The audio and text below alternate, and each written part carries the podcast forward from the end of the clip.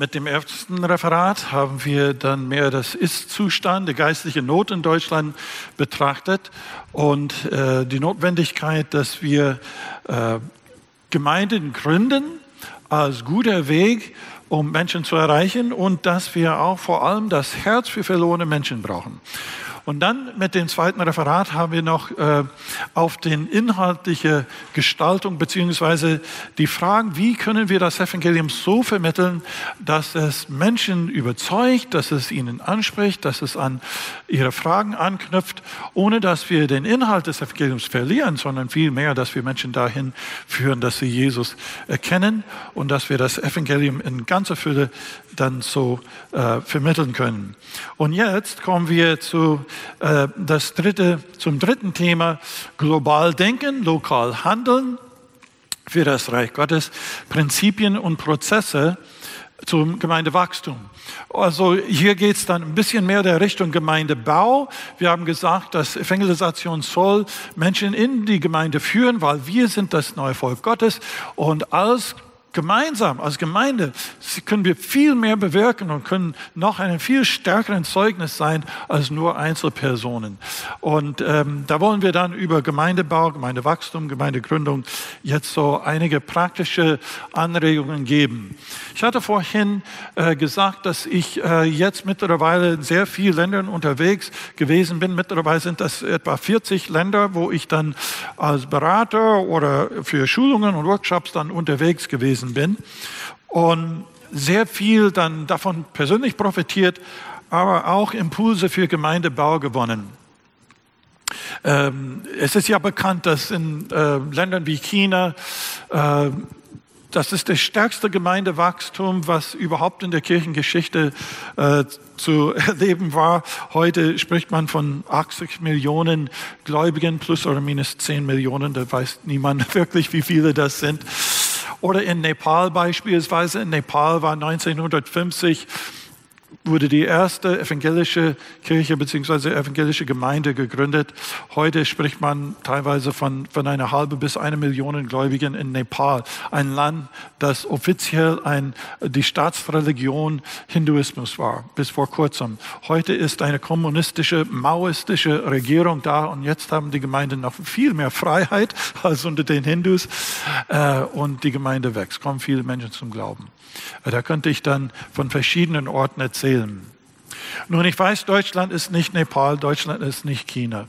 Ähm, und ich fand das auch, als ich hier Pastor war, Gemeindegründer, war das immer ein bisschen schwierig, wenn jemand erzählt aus diesen Ländern, sagt, so müsstet ihr, müsstet ihr das hier in Deutschland machen und dann werdet ihr auch äh, explosionsartige Wachstum erleben. Ich weiß, dass es so nicht geht. Aber die Impulse sind schon wertvoll und ich versuche da ein bisschen zu integrieren äh, mit meiner Erfahrung, sowohl hier in Deutschland als auch in den USA und von dem, was ich dann gelernt habe. Ja, also ein Überblick von dem Thema, was ähm, ich habe dann sehr, sehr viel Inhalt bei diesem äh, Referat und deswegen werde ich ein bisschen, ja, ich rede sowieso zu schnell, aber ihr wollt euer äh, Geld wert bekommen von dem Konferenz, oder? Äh, ihr, könnt, ihr könnt dann später im Internet das nochmal schauen, wenn es so wertvoll ist. Ja, okay, Überblick. Faktoren, die Gemeindegründung und Wachstum fördern. Also ich möchte jetzt hier einige auflisten, fünf. Und zwar eine klare biblische Vision vermitteln. Also das hier geht es um die Motivation und wie können wir wirklich Gemeinde diesen Blick für das Herz Gottes und für die Menschen äh, vermitteln. Das muss eigentlich, da ganz vorne stehen. Zweitens, eine missionarische Ekklesiologie entwickeln. Und das heißt unser Selbstverständnis, was ist Gemeinde Jesu? Ähm, hier ist auch was ganz, ganz Grundsätzliches Theologisches, bevor wir gar von Methoden reden. Also hier sind Überzeugungen, die meines Erachtens ähm, ganz grundsätzlich sind und, und ein Stück weit neu überdacht werden müssten. Drittens, die Multiplikation auf alle Ebenen des Gemeindelebens fördern. Also manchmal haben wir den Eindruck, ähm, äh, wir bauen Gemeinde und dann irgendwann mal, wenn wir groß genug sind, gründen wir eine Tochtergemeinde äh, auf, aus diesem Stil.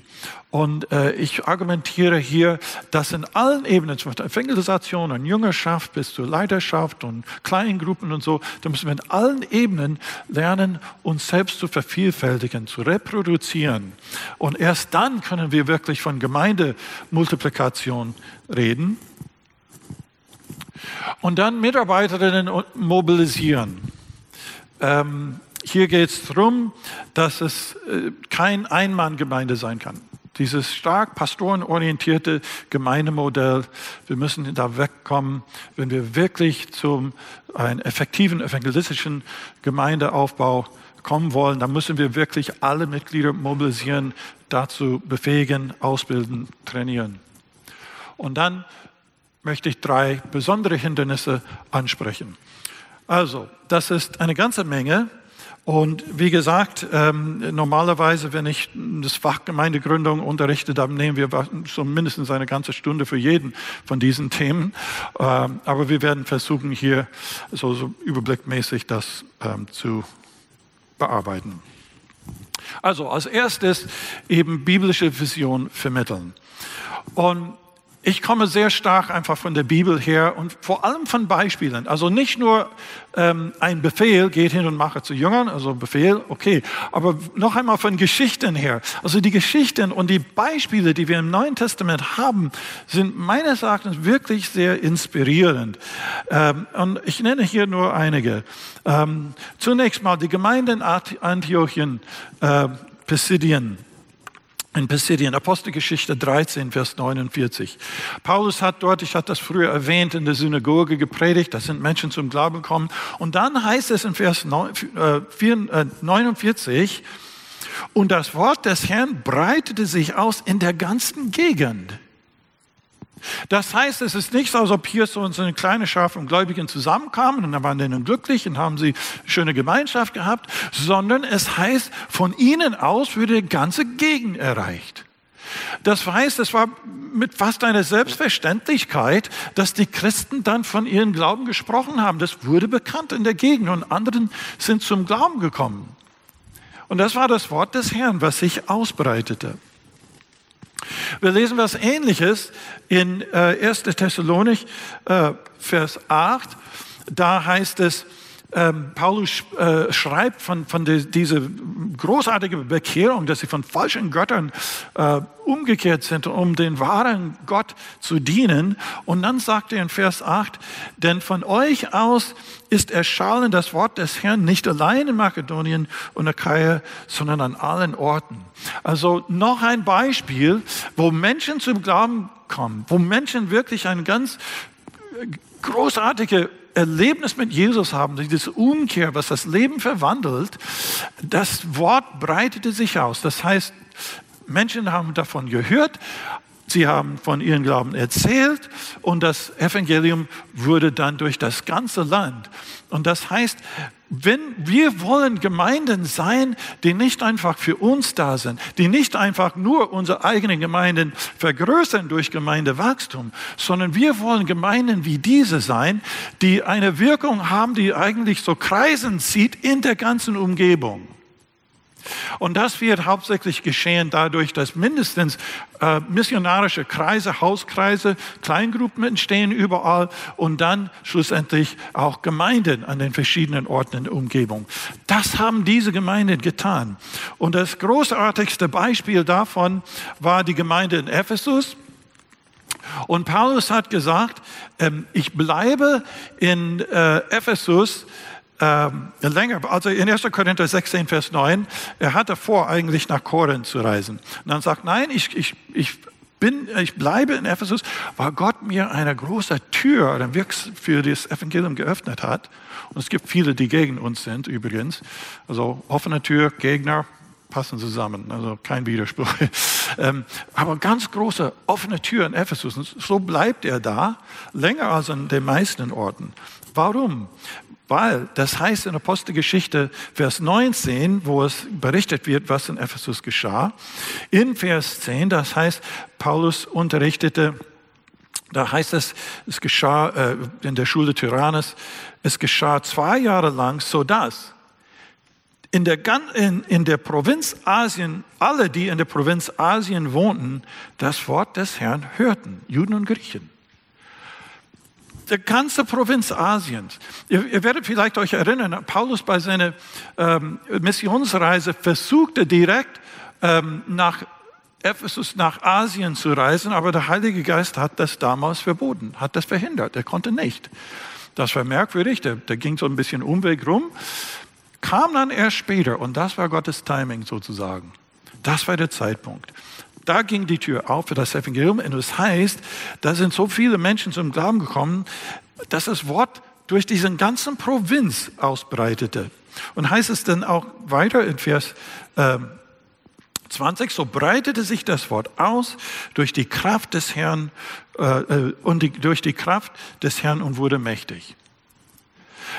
Dieses ganze Provinz Asien. Und wir haben dann eben ganz konkret das Ergebnis, wenn wir beispielsweise in ähm, der Offenbarung Kapitel 2 und 3 von diesen sieben Gemeinden in Kleinasien und nicht nur die sieben Gemeinden, also Ephesus hier und dann Smyrna, Thyatira und so weiter, das sind die Sendschreiben Gemeinde in der Offenbarung, aber sondern auch Hierapolis und Kolosse. Das sind so die Gemeinden, die namentlich erwähnt sind in dem Provinz Asien. Wie viele von diesen Gemeinden hat Paulus selbst gegründet? Ephesus. Wir wissen, dass er nicht einmal die Leute in Kolosse besucht hat. Im Kolosserbrief hat er gesagt, ich kenne euch nicht. Das war Epaphras, der dort evangelisiert hat. Das heißt, das Evangelium hat Fuß gefasst in Ephesus und dann hat es sich spontan ausgebreitet. Offensichtlich Leute wie Epaphras, der äh, in Ephesus zum Glauben kam und dann wieder zurück zu seinem äh, Heimat in Kolosse zurückgekehrt ist und dort Menschen zum Glauben führte. Das ist diese, diese Kreisen, die gezogen wurden. Nun, das ist Gemeinde im Neuen Testament Sinne. Gemeinde, die nicht allein für sich ihr kleinen Reich aufbauen wollen, sondern ein Blick für die anderen Orten in, in ihrer Umgebung. Nun, das ist für mich, das sind die Geschichten, das sind die Beispiele, die wir in der Bibel haben, wie missionarische Gemeinde aussieht. Man fragt sich manchmal, warum gibt es keinen Missionsbefehl beim Paulus?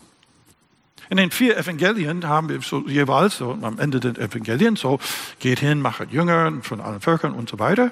Aber bei Paulus finden wir keinen Befehl, geht hin und evangelisiere oder sowas.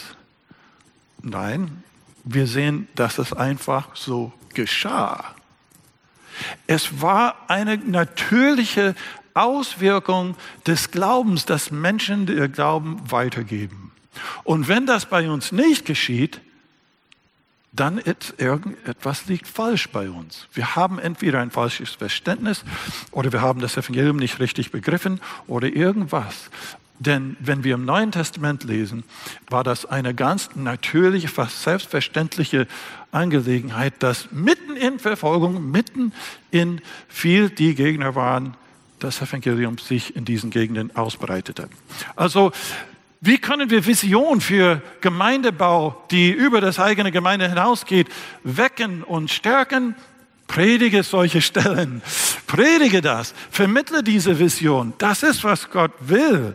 Und ich denke, manchmal müssen wir stärker in dieser Richtung glaubensfördernde, glaubenswagende, wagemutige Predigten halten. Predige aus dem Josua-Brief, wie das Volk Israel mit Zittern und Sagen sagte, Mensch, wir sind wie Heuschrecken vor den Leuten. Sagt, der Herr sagt, du nimmst das Land, nimm das Land ein. Also wie macht man das? Erfordert Glauben. Es erfordert Glaubensschritte, neue Gemeinden zu gründen. Es fordert Glaubensschritte hinaus auf den Straßen zu gehen. Es erfordert Glaubensschritte in missionarischen Gesprächskreis in den Nachbarschaften zu beginnen. Für jeden von uns, ob das eine große Veranstaltung ist oder nur Einzelaktionen, das sind Glaubensschritte. Und wir müssen unsere Gemeinden ermutigen zu solchen Schritten. Die Deutschen sind bekannt dafür, so die sogenannte sehr hohe Unsicherheitsvermeidung. Also alle international vergleichende Studien, die Deutschen sind, sie vermeiden Unsicherheit, möchten alles dann so abgedeckt haben und abgesichert haben, die große Versicherungsgesellschaften und Rückversicherungen und was weiß ich alles. Wir müssen diese Wagemut im Glauben und Vertrauen auf Jesus neu lernen. Und als Gemeindeleiter, als Prediger und so, das müssen wir vermitteln. Und das, das dauert oft, dass, dass, dass diese Visionen wachsen müssen, die Leute diese innere Bereitschaft dafür gewinnen können. Wir nicht, können nicht zwingen von der Leitung her, aber wir können eben solche äh, so einen Samen von Vision äh, pflanzen und bewässern und dann wird das Frucht tragen. Also das ist das erste biblische Vision für Gemeindewachstum und Gründung. So, das zweite, eine neue, eine missionarische Ekklesiologie entdecken. Und zwar die Gemeinde nicht als, äh, als Missionswerk, nicht als Bollwerk. Also ich habe den Eindruck, manche Gemeinden sind als Bollwerk. Eine feste Burg ist meine Gemeinde. Äh, ein sicherer Ort, ein guter Wehr und Waffen ist meine Gemeinde. Also hier bin ich sicher, hier bin ich geborgen und das ist ein schönes Gefühl zu sagen, Mensch, wir sind Gemeinde, wir haben Gemeinschaft, hier kann ich mich sein, ich, äh, die Werte, die ich schätze, sind hier und wir pflegen dann eben die, die Werte, Vorstellungen und die Gemeinschaft, die äh, wir für wertvoll halten. Und das ist auch was Schönes. Aber das ist nicht die Hauptberufung der Gemeinde. Wir sind nicht berufen, einfach nur Versorgungsgemeinden zu sein. Wir sind nicht berufen, Konsumgemeinden zu sein, wo jeder kommt, so, so, so, wie auf den Markt der Möglichkeiten. Hier komme ich, um meine geistlichen Bedürfnisse zu befriedigen. Hier haben wir die Güter, die geistlichen Güter, die äh, zu verteilen sind, damit die Leute kommen und dann irgendwie versorgt werden. Also manchmal haben wir so ein bisschen dieses Konsumdenken von Gemeinde. Und das ist nicht, wozu wir berufen sind. Das ist nicht unsere Bestimmung als Gemeinde Jesu. Ähm, manchmal ist der Eindruck, dass die Gemeinde dieser sichere Ort ist, so wie die feste Burg, und wir gemacht, machen so gelegentlich unsere missionarische Vorstöße in der bösen Welt da draußen und dann möglichst schnell wieder zurück in die Burg, Zugbrücke hoch und dann sind wir sicher wieder. Und da hoffentlich haben wir mit diesem Vorstoß ein paar Gefangenen mitgenommen, die gerettet werden und in die sichere Burg mitgeschleppt werden. Ja, aber wenn wir das schauen, wo Gemeindewachstum geschieht, ich habe so gerade erzählt von Nepal oder China oder Indien und vielen verschiedenen Orten, interessant, dass das oft Orten sind, wo Verfolgung vorhanden ist. Und das sind überall Orten, wo die Christen nie eine Mehrheit waren. Wir sind vielleicht ein bisschen faul geworden wegen des christlichen Abendlands. Wir gehen so ein bisschen davon aus, na ja, also als Christen sind wir die Mehrheit irgendwie und wir haben eine bevorzugte Stelle in der Gesellschaft, obwohl das immer weniger wird. Aber wir gehen ein bisschen so davon aus, als ob wir was Besonderes sind, als ob, als ob das unser Land ist. Und in diesen anderen Kirchen, wo, wo die Gemeindewachstum so stark ist, die waren immer eine Minderheit. Sie gehen davon aus, dass es Widerstand geben wird. Es ist fast eine Selbstverständlichkeit, dass sie als Missionar, sie verstehen sich als Missionare in dem eigenen Land. Und dieses Bewusstsein muss uns in Deutschland und in anderen westlichen Kulturkreisen stärker werden. Wir sind nicht mehr die Mehrheit. Wir werden Widerstand erleben, das soll uns nicht überraschen. Jesus hat das gesagt, wenn Sie mich verfolgt haben, werden Sie euch auch verfolgen. Also wir sind eine Minderheit, wir sind als Gemeinde Jesu, als Missionare hier eingesetzt. Also Mission ist nicht nur etwas von der Außenmission, wie wichtig das auch noch ist. Aber dieses Selbstverständnis der Gemeinde als Gottes berufene Menschen auch hier sein missionarisches Volk zu sein, das muss neu gewonnen werden. Ähm, also wir müssen so wegkommen von der Vorstellung, dass ähm, das Ziel von der Gemeinde ist dann, äh, die Gläubigen zu versorgen und äh, Gemeinschaft zu feiern und ähm, das irgendwie so, so Erbauungsstunden zu haben und äh, nochmals ein Kinderprogramm zu haben und dann auch noch, was weiß ich, für ein Fest zu haben und dann, äh, ach, ich habe fast vergessen. Ja, wir sollen irgendwas Missionarisches machen, oder? Ja, einmal im Jahr tun wir das ja. Nein, das, das Selbstverständnis der Gemeinde, die Bestimmung der Gemeinde von Jesus her ist, ein gesandtes Volk zu sein. Gesandt in der Welt, in diesem Missionsland. Das war unser erster Vortrag. In Markus 3, Vers 14, als Jesus seine Jünger berief, da heißt es, er setzte zwölf ein, die er auch Apostel nannte, dass sie bei ihm sein sollten und dass er sie aussendete zu predigen. Das heißt, natürlich, wir kommen zusammen, um gestärkt zu werden, um, um Jesus anzubeten, um, um diese Gemeinschaft als Stärkung zu erleben. Aber es ist ein Kommen zusammen, damit wir dann wieder ausgesandt werden, wie die zwölf Jünger, die Apostel. Und dann, als Jesus betete in Johannes 17, Vers 18, betet er, wie du, Vater, betet zum Vater, wie du mich gesandt hast in die Welt, habe ich auch sie in die Welt gesandt. Und das wiederholt er dann später, Johannes 20, Vers 21, ganz allgemein. Wie mich der Vater gesandt hat, so sende ich euch. Kommen zu Jesus, um wieder im Namen Jesu in die Welt ausgesandt zu werden. Jesus hat uns als Gemeinde in die Welt gesetzt, um seine Boten zu sein, um den Dienst, den Jesus begonnen hat, fortzusetzen. Wie mich der Vater gesandt hat, so sende ich euch. Und 1. Petrus 2, Vers 9 und 10 greift das auch auf. Ihr seid aber ein auserwähltes Geschlecht, ein königliches Priestertum, ein heiliges Volk, ein Volk zum Eigentum. Da wollen wir dann meistens dann, halt, okay, sind wir Gottes Eigentum, ist das nicht toll? Aber wozu? Das heißt, es werde das, auf das ihr verkündigen sollt, die Wohltaten dessen, der euch berufen hat, aus der Finsternis in sein wunderbares Licht.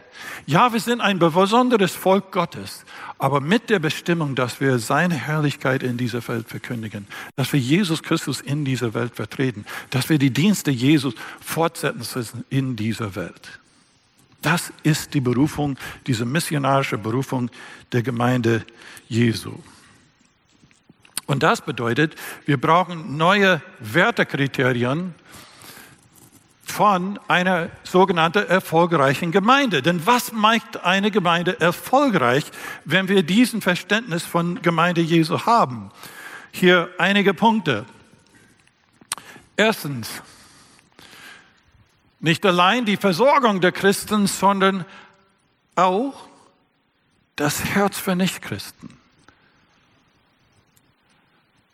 Also manche von uns, wir freuen uns an Gemeinde, da werden unsere geistigen Bedürfnisse versorgt. Aber wie ist das Herz für die Menschen, die noch nicht dazu gehören? Das hatte ich dann im ersten äh, Referat schon angesprochen. Zweitens, nicht bloß die Bekehrungsrate, sondern die Nachfolge tiefer. Manchmal ist das so, wir freuen uns, wenn Entscheidungen getroffen werden, aber wie ihr wisst, nicht jede Entscheidung ist eine tiefgehende Entscheidung. Da wurde äh, vom Pastor äh, vorhin erwähnt, ganz am Anfang von diesem vierfachen Ackerboden. Ähm, es gibt Menschen, die zunächst mal mit Freude das Wort aufnehmen, aber dann wird das nichts.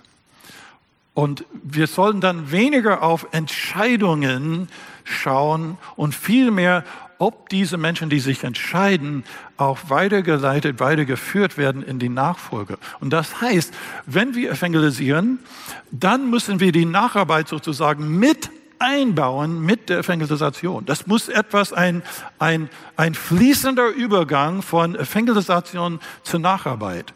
Manchmal geschieht das ganz automatisch, wenn die Evangelisation in einem missionarischen Bibelkreis oder sowas stattfindet, da ist dann schon ein Kreis. Aber gerade wenn man so mehr Veranstaltungsevangelisation hat oder so, dann ist es ganz entscheidend, diesen Übergang zur Nachfolge, zur Nacharbeit, zur Bindung an, äh, zu dem äh, konsequenten Leben mit Jesus und die Freude an Jesus, dieses Übergang muss gewährleistet werden. Drittens, nicht das Opfer im Spendenkorb, sondern das Opfer der Nächstenliebe. Gut, wer eine Gemeinde hat, so, gerade so mit einem schönen Haus, da, da, achtet man schon auf den Spendenkorb. Wir brauchen ja auch Geld, um, um manche Dinge zu tun. Aber ist das die richtige Messlatte? Wie ist unsere Liebe, unser Opfer für anderen? Und zwar nicht nur innerhalb der Gemeinde, Wie opferbereit sind wir, um Menschen außerhalb der Gemeinde zu dienen und sie zu erreichen? Zu zeigen, wir sind nicht einfach ein frommen Club, der zusammenkommt und die Leute fahren vorbei und sagen, na ja, das sind irgendwelche Frommen, die sich versammeln sondern dass wir es gezeigt haben, wir sind da, um der Stadt zu dienen. Wir sind da, um Menschen zu helfen.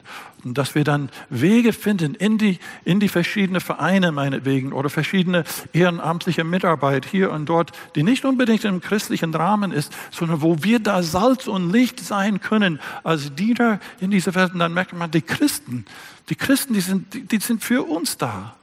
Das war auch in der Urgemeinde der Fall, dass es die Christen waren, als die, als die Plage in Rom, äh, so, über, so, so viele Menschen gestorben sind. Das waren die Christen, die die Kranken gepflegt haben. Selbst Familien haben ihre eigenen äh, Krankenangehörigen dann ausgesetzt, damit sie nicht angesteckt werden. Und es waren die Christen, die sie gepflegt haben. Und wenn wir diese Art Nächstenliebe wirklich nach außen zeigen, ich glaube, das ist eine gute ähm, äh, äh, äh, Wertungskriterien, um erfolgreiche Gemeinde zu messen. Ein viertes, nicht so sehr die Begabung des Pastors, sondern vielmehr die Befähigung der Gemeindeglieder. Das sage ich gleich noch äh, etwas dazu. Ähm, deswegen überspringe ich das ein bisschen hier. Und dann letztens nicht die Sitzplatzkapazität, sondern die Sendungskapazität der Gemeinde. Das heißt, die Bereitschaft, Mitglieder auszusenden, loszulassen. Hier ist noch einmal das Beispiel aus der Apostelgeschichte 13, wo die Gemeinde in Antiochia, syrische Antiochien, der Heilige Geist hat gesagt, es sollten Paulus und Barnabas aussenden. Moment mal, Barnabas war derjenige, der nach Antiochia von Jerusalem aus gesandt wurde weil das waren ja lauter Heiden, die gläubig wurden und das war was ganz Neues. Also bisher war es hauptsächlich Juden, die gläubig wurden und jetzt auf einmal eine ganze Reihe Heiden aus dem Heidentum gläubig. Kann das gehen? Und sie schickten Barnabas dahin von Jerusalem aus. Und was hat Barnabas gesehen? Hat er gesagt, Mensch, die, sie müssen ihr Leben in Ordnung bringen. Also sie sind überhaupt nicht koscher. Nee, er hat gesagt, er sah die Gnade Gottes. Also das muss so ermutigend gewesen sein für diese neuen Gläubigen. Sie wussten nicht vom Alten Testament und so, aber irgendwie wollten sie Jesus nachfolgen. Und Barnabas hat sie angenommen. Er war ihr Pastor.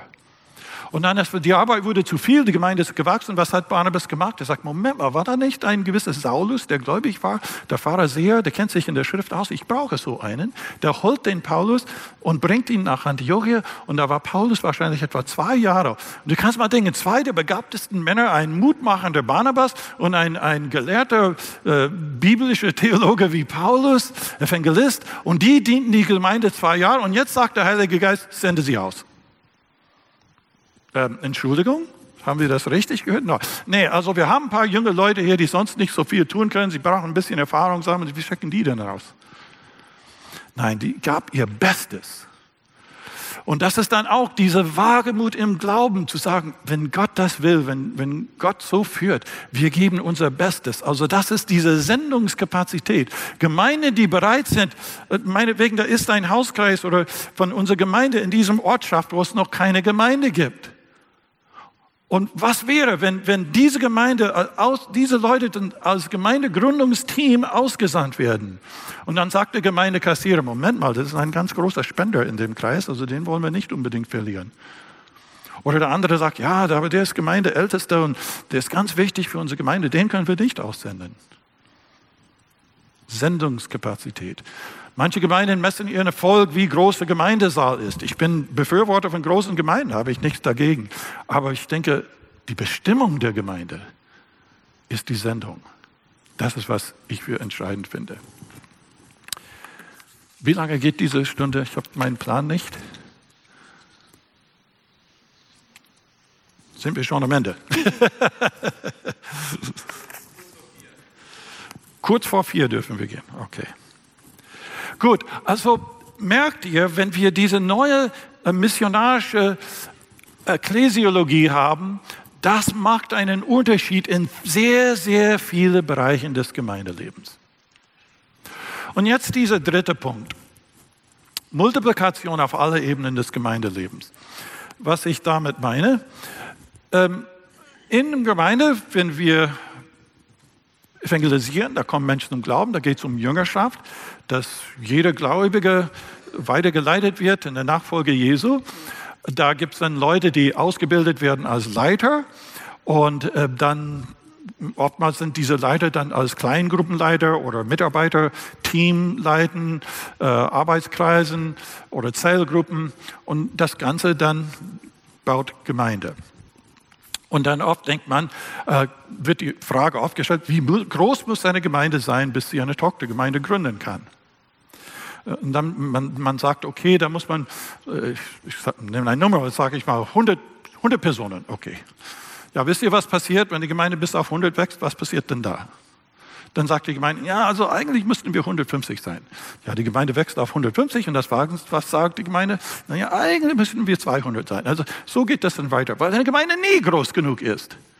Wie viele von euch haben zu viele Mitarbeiter? Bitte Hände hoch. Wir haben so viele Mitarbeiter, also das spricht in Herrn Gräß, er schenkt euch einige von seinen Leuten.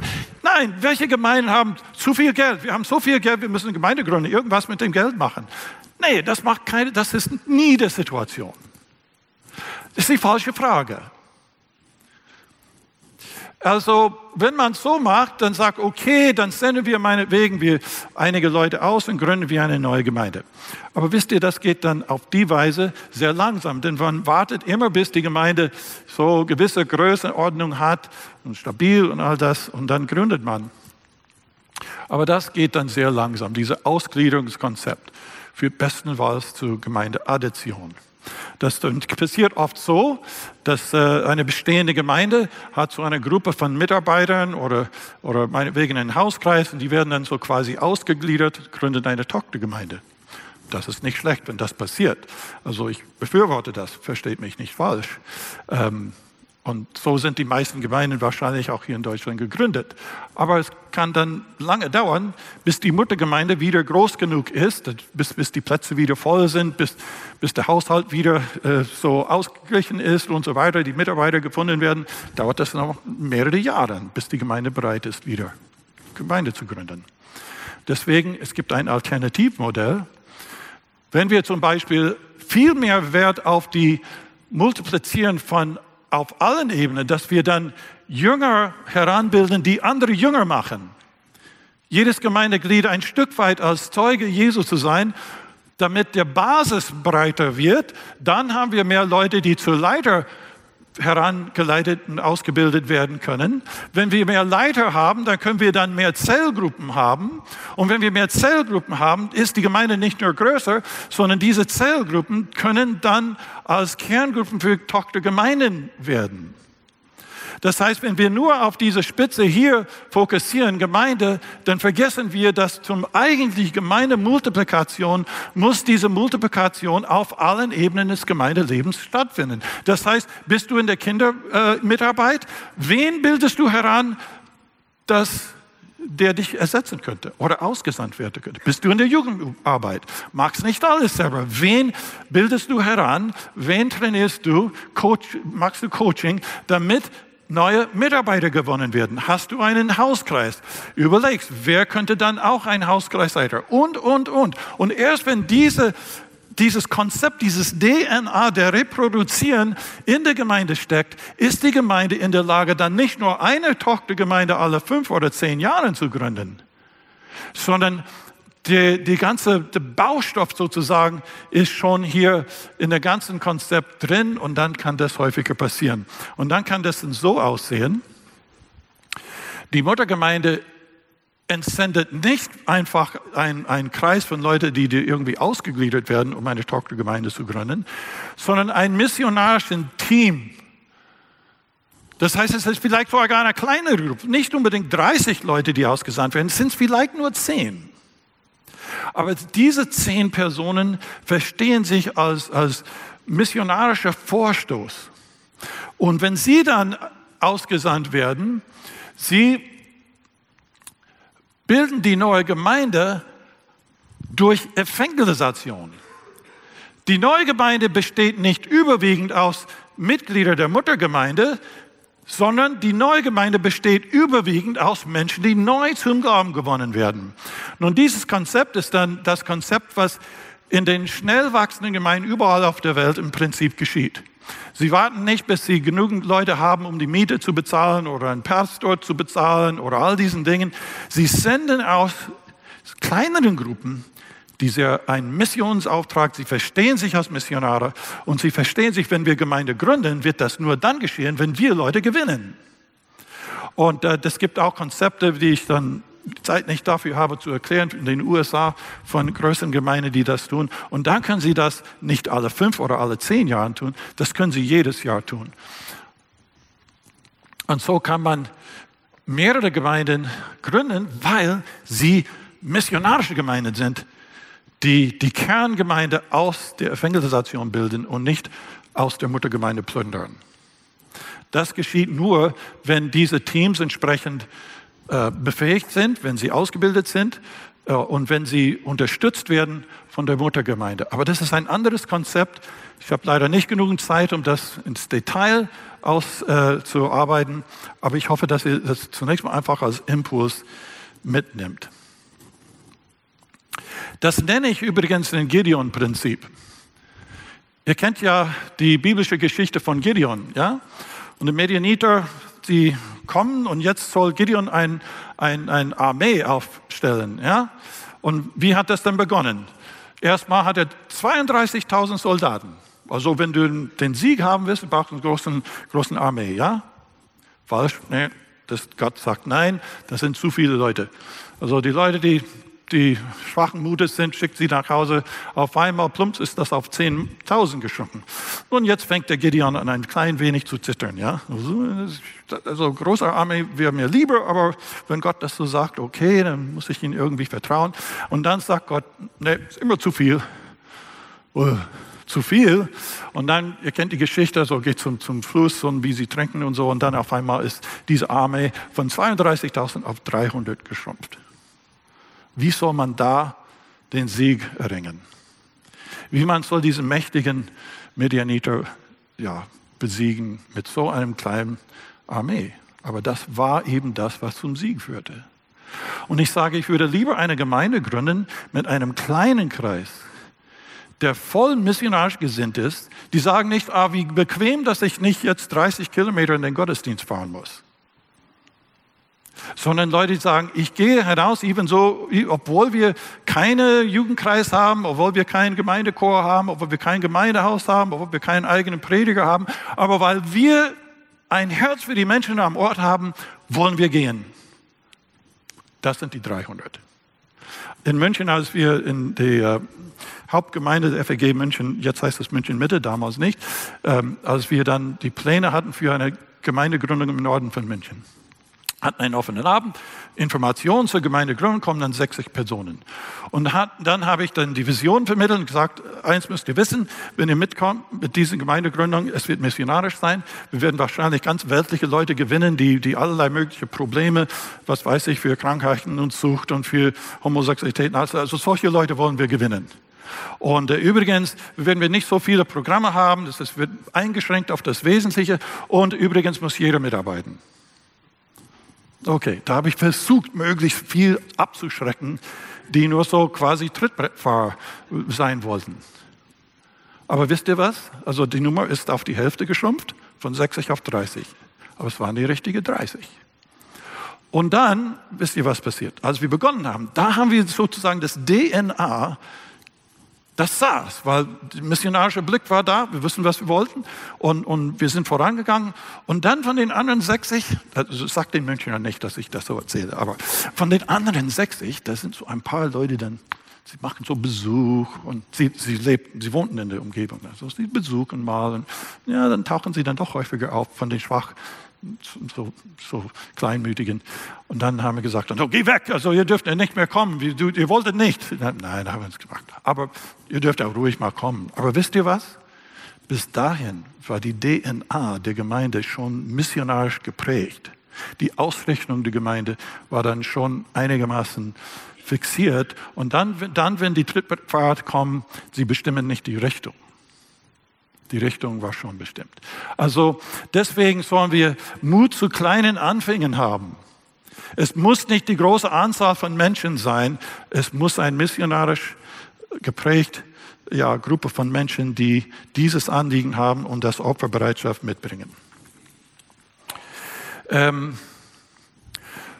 der vierte Punkt, Mitarbeiter und Mitarbeiterinnen mobilisieren.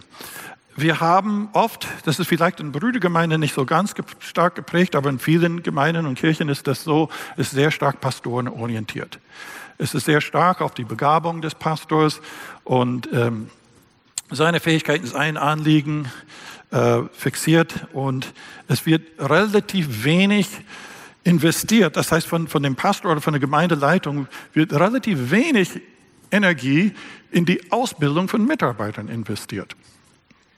Ich kenne relativ, ich kenne eigentlich keinen so Arbeitsbeschreibung von einem Pastor, wo es drinsteht. Drinsteht immer Predigen oder Hausbesuche oder Krankenbesuche und was weiß ich, für Verantwortungen drinsteht. Aber sehr selten steht drin, Mitarbeiter ausbilden. Das ist komisch, weil in Epheser 4 heißt es, dass Gott eben solche Leute, die Propheten und Apostel und die Pastoren und Evangelisten und die Lehrer der Gemeinde geben, um die Glieder der Gemeinde zurüsten zum Dienst. Das heißt, eine unserer Aufgaben als Gemeindeleiter ist, anderen auszubilden. Und dann heißt das in Epheser 4, dass der Leib Christi erbaut wird und wir alle zu vollem Mannesgröße in, in Reife in Christus wachsen werden. Wenn wir Paulus noch einmal betrachten, ich nenne das von der Ernte für die Ernte. Das heißt, die Menschen, die wir zum Glauben führen, bilden wir als Mitarbeiter aus, die werden die nächsten Missionare werden. Und wenn wir zum Beispiel die ganze Mitarbeiterschaft des Paulus, das sind die Mitarbeiter des Paulus, wo wir wissen ausdrücklich, aus welcher Gemeinde sie stammen. Und wenn ihr diese Namen hier, also das sind alle die Gemeinden, das sind die Namen von den Mitarbeitern, das sind die Bibelstellen. Und interessant ist, da ist ja fast keine Gemeinde, die Paulus gegründet hat, wo sie keine Mitarbeiter mit Paulus ausgesandt haben. Das heißt, wo kam zum Beispiel Lukas? Er kam zum Glauben bei dem ersten Missionsreise, äh, nicht Lukas, Entschuldigung, Timotheus, bei der ersten Missionsreise in Lystra. Da bei der zweiten Missionsreise geht er durch Lystra noch einmal und dann wird Timotheus ihm befohlen. Er nimmt Timotheus so als auszubildende Missionar mit, sozusagen, und dann später setzt er Timotheus als Ältester in der Gemeinde in Ephesus ein. Also, wo hat er zum Beispiel ähm, äh, nehmen wir mal Apollos, ist zum Glauben in Ephesus zum Glauben gekommen. Aber wenn es Schwierigkeiten in Korinth gab, Paulus war sehr mächtig in dem Wort Gottes, hat Paulus dann Apollos dorthin geschickt. Also Paulus hat seine neuen Mitarbeiter nicht aus der Muttergemeinde in Antiochia rekrutiert. Es ist nicht so, Paulus sagt, Mensch, Gott hat uns offene Türen für Missionen gegeben, ich muss wieder zurück nach Antiochia noch mehr Mitarbeiter gewinnen. Vielleicht hat er das auch. Aber das war nicht seine Strategie. Seine Strategie war aus der Ernte, aus diesen neu entstandenen Gemeinden, die neue Mitarbeiter bzw. die neue Mitarbeiter zu gewinnen. Das ist eine andere Denkweise. Wir hoffen manchmal, da kommen irgendwelche Leute zu, vom, vom theologischen Seminar oder von der Bibelschule oder wie auch immer wir müssen die eigenen Leute ausbilden. Und gerade die Leute, die neu zum Glauben kommen, sind manchmal äh, wirklich die Leute, die motiviert sind und Begabungen haben. Und wir sollen mal schauen, dass wir wesentlich mehr investieren, auch andere auszubilden, damit alles nicht auf den einen ankommt. Das heißt, delegiere den Dienst, aber gebe gleichzeitig auch die Hilfeleistung, dass sie erfolgreich, dass sie positive Erfahrungen im Dienst haben. Sonst ist es, als wenn du jemand einfach in dem, dem Schwimmbad stößt, ohne mal einen Schwimmunterricht zu geben. Du musst erst mal den Schwimmunterricht geben, dann kannst du ihn schubsen, aber vorher nicht. Und äh, wir müssen Leute begleiten, Coaching machen. Ja, und dann äh, als letztes die drei große Hindernisse, die immer wieder erwähnt werden. Das sind ganz praktische, nicht so, so geistlich, aber die werden immer wieder erwähnt. Ich spreche sie ganz kurz an. Und das sind Geld, fällt und hält. Das heißt, du kannst ja keine Gemeinde gründen, wenn du nicht alle drei hast. Also erstmal brauchst du das Geld. Also denken viele Leute, oh, das kostet viel Geld, Gemeinde zu gründen. Also dann, dann schon jetzt, da, da, da ist man dann schon vorsichtig. Und dann, dann fällt, bei, damit meine ich so, so, so wo Versammlungsort. Oh, wo, wo treffen wir uns? Ah, uh, die Mieten sind so teuer und wir können schon gar kein Grundstück erwerben. Und, oh, wo trifft sich die Gemeinde? Weil Gemeinde, um Gemeinde zu sein, ja, muss, muss ein Haus haben, oder? Wir haben diese Vorstellung, es gehört zur Gemeinde. Und, und selbst wenn eine Gemeinde irgendeine provisorische Versammlungsort hat, dann ist das provisorisch. Das ist nichts Endgültiges. Es ist keine echte Gemeinde, keine wirkliche Gemeinde, bis sie ein Haus haben. Ja? Also wir haben diese Denken. Wo die Gemeinden wachsen auf der Welt, die, sind, die meisten sind Hauskirchen, so, so wie in China, Indien, Südostasien, überall. Die, die lassen sich nicht aufhalten wegen Gebäuden. Die Orten, wo die meisten Gemeinden schnell wachsen, sind Armutsländer. Das sind Armutsländer. Das sind nicht die, die Reichen, die viel Geld haben, um Gemeinden zu gründen. Und dann das, das mit dem Heldendenken. Du musst den superbegabten Pastor oder den superbegabten äh, Prediger oder jemand haben, der das Ganze vorantreibt. Ich würde sagen, wenn du gleich eine Gemeinde mit 50 oder 100 Leute gründen wirst, ja, dann ist besser, einen sehr begabten Menschen zu haben. Es gibt so, so Gemeindegründungs, äh, äh so Bewertungskriterien und so. Das ist nicht schlecht. Aber wenn wir Gemeindegründung mehr im Sinne von der Aussendung von missionarischen Teams sehen, die brauchen ja keinen Hauptamtlichen, nicht wie die Anfangszeit.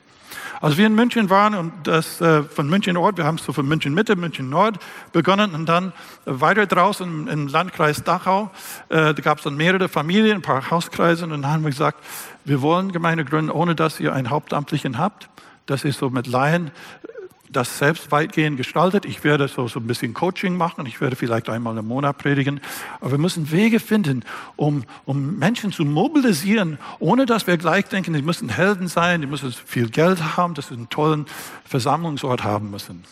Und das sehen wir heute teilweise auch hier in Deutschland, wo man ein Kino trifft, in eine Schule, in, in Vietnam, eine, eine Gemeinde die sich in einem Restaurant traf, in Indien auf dem Dach von einem Haus traf. Also da könnte ich etliche Beispiele in, in uh, Wales, in, in, in Großbritannien, da war eine Gemeinde, die in einem Pub, so einem Lokal getroffen hat.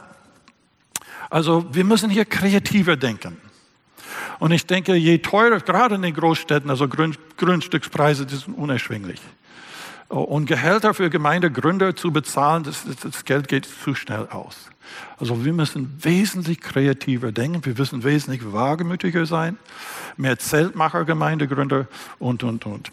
Ja, meine Zeit ist eigentlich äh, um. Ich hätte noch sehr viel mehr, was ich dann sagen könnte, aber ich hoffe, dass, dass aus diesen Impulsen dann schon, dass ihr was mitnehmen könnt, vielleicht wenn es nur einen Punkt, vielleicht halt, behaltet ihr das und besprecht ihr das in euren Leitungskreisen oder ähm, ja, im Allianzkreis, wie auch immer. Ähm, noch einmal diese Punkte in Zusammenfassung. Also klare biblische Vision vermitteln. Eine missionarische Ekklesiologie denken. Nicht Versorgungsgemeinde, sondern Sendungsgemeinde. Gemeinde ist Gottes Missionar. Multiplikation auf allen Ebenen des Gemeindelebens fördern. Es kommt nicht auf den einen äh, guten Pastor oder begabten wenigen, sondern dass viele, möglichst viele ihre Gaben einsetzen. Und dann diese Mitarbeiter mobilisieren, indem man sie schult, indem man sie befähigt, indem man Vertrauen auf sie setzt und losschickt. Und dann Hindernisse überwinden wie Geld, Welt und Held.